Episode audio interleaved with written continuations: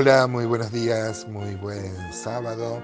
Eh, como muchos de ustedes saben, mi nombre es Gustavo Sánchez, mi teléfono es más 549-3415-491-089 por si alguien quiere intercambiar, hacer algún tipo de feedback, como llaman los comunicadores a esta relación entre un emisor y los oyentes. Eh, agradezco mucho las retribuciones y los mensajes de aliento y, y aún con algunos con los que tenemos alguna controversia, siempre en el amor del Señor tratamos de ver lo que dice en la Escritura. Hoy tenemos por delante el Salmo 48, un salmo donde tiene un protagonismo Jerusalén, que era la capital del, de la adoración judía, desde que mm, David compró un terreno ahí para mm, este, edificar el templo, que no lo va a hacer él, sino su hijo. Siempre en la historia, Jerusalén fue el centro, fue la ciudad de David, la ciudad del de, rey. Es muy interesante que Ornán el Jebuseo, el dueño de ese lugar que se lo va a vender a David, si era para Dios, se lo iba a regalar, pero David va a decir, no, ¿cómo voy a dar a Dios algo que no me cueste? Podríamos hacer todo un devocional en base a eso, ¿no? Dice el Salmo 48, entonces, este, grande es Jehová y digno de ser en gran manera alabado en la ciudad de nuestro Dios, en su monte santo, hermosa provincia.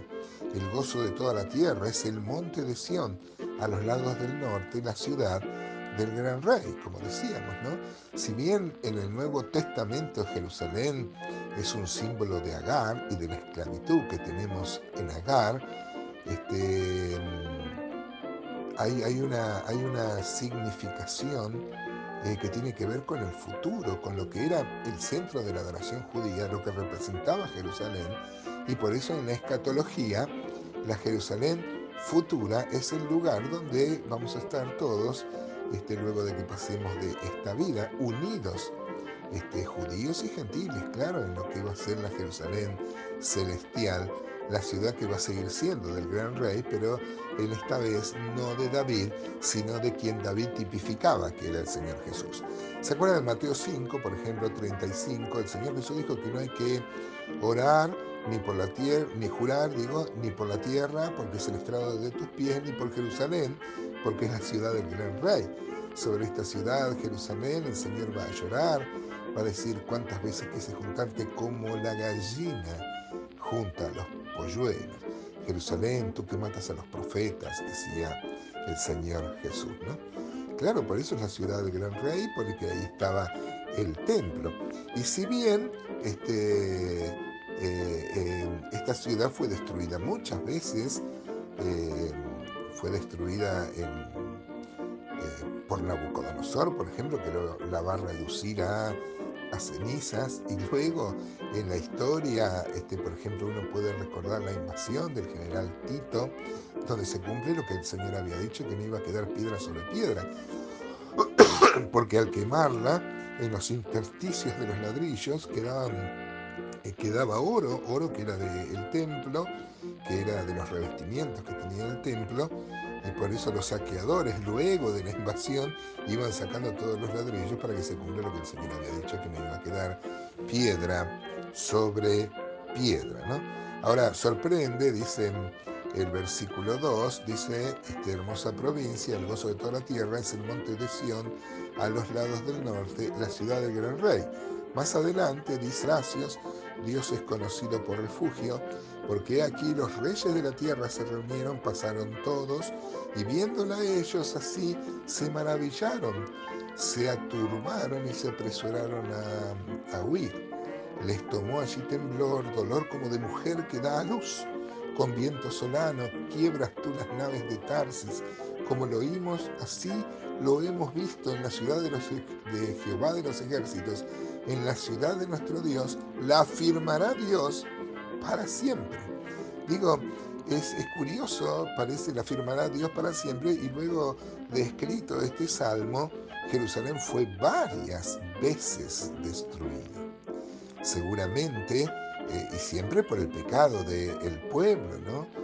Eh, Dios va a lamentar mucho esto de que em, a través de muchos profetas Dios advirtió esto, en especial lo que va a ser la mm, invasión de Nabucodonosor, el rey de Babilonia, que va a dividir la historia hasta el día de hoy de los israelitas. Los israelitas dividen hasta el día de hoy su historia como antes de la cautividad y después de la cautividad. Ya vamos a ver más adelante, cuando lleguemos al Salmo 137, la angustia que tenía el pueblo en tierra extraña, añorando su ciudad, Jerusalén. ¿no? Así que seguramente esto de la firmará Dios para siempre es una referencia a la nueva Jerusalén, a la de Apocalipsis 21, donde vamos a vivir todos los creyentes. Esa ciudad que tiene 12 cimientos, porque tiene que ver eh, con Cristo y por supuesto con los apóstoles que sentaron las bases, pero también tiene puertas que tienen que ver con Israel, ¿no? Porque el reino de Dios abarca a Israel, a la iglesia, y, el futuro solo este, tiene sentido si vienen a Cristo. Eh, los israelitas y los judíos, el pueblo amado por Dios y amado también por la iglesia. Versículo 9 dice, nos acordamos de tu misericordia, oh Dios, en medio de tu templo. Conforme a tu nombre, oh Dios, así es tu loor hasta los fines de la tierra. De justicia está llena tu diestra. Se alegrará el monte de Sión, se gozarán las hijas de Judá por tus juicios.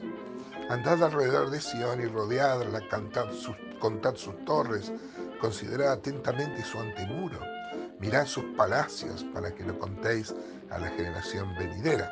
Seguramente era muy común luego de un asedio, una invasión, este, si sobrevive la ciudad, luego se recorra la ciudad para ver los daños que tienen las paredes y dar gracias a Dios y esto no fue, no fue este, digamos, más trágico. Así que ese recorrido para ver, era para ver cómo Dios los había protegido, porque si bien muchas veces fue destruida, si ellos eran fieles a Dios, este Dios los defendía y la ciudad amurallada de David resistía los embates del enemigo. Ahora, hermanos, esto es una clara referencia a nuestra vida también. Nuestra vida este, es atacada por enemigos. Yo no sé, hermano y hermana, cómo te va la vida, pero déjame decirte que Dios nos protege. Dios es el castillo fuerte del cual escribió Lutero. y, es, una, es una fortaleza eh, que deviene de la confianza en Él, de la fidelidad a Él.